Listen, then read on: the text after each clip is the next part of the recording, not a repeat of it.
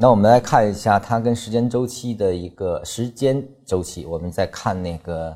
啊，这个时间周期是指我们看图的那个时间周期啊，它的区别。如果我们用一分钟图、五分钟图、三十分钟图、日线乃至周线、月线，甚至年线、季线，你用什么图表达，其实都没有关系，它与级别是无关的啊，这个与级别无关。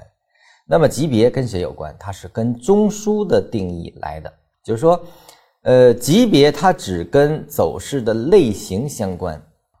那么走势类型就必然有中枢，没有任何走势类型或者说没有任何中枢的走势，可不可以称为走势？它只是走势的组件，也就是说，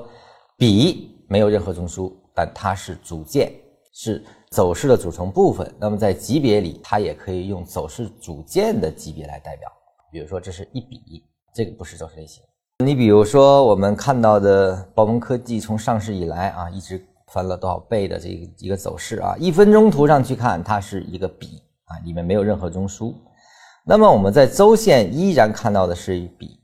刚开始学缠论的人会说，哎，这个我到底是周线的一笔，还是一分钟的一笔呀？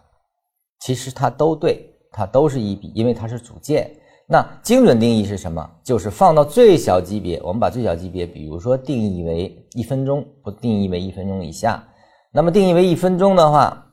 你从周线看到是一笔，在一分钟图上看到的还是一笔的话，那么就救小不救大啊，那它就是一分钟走势类型，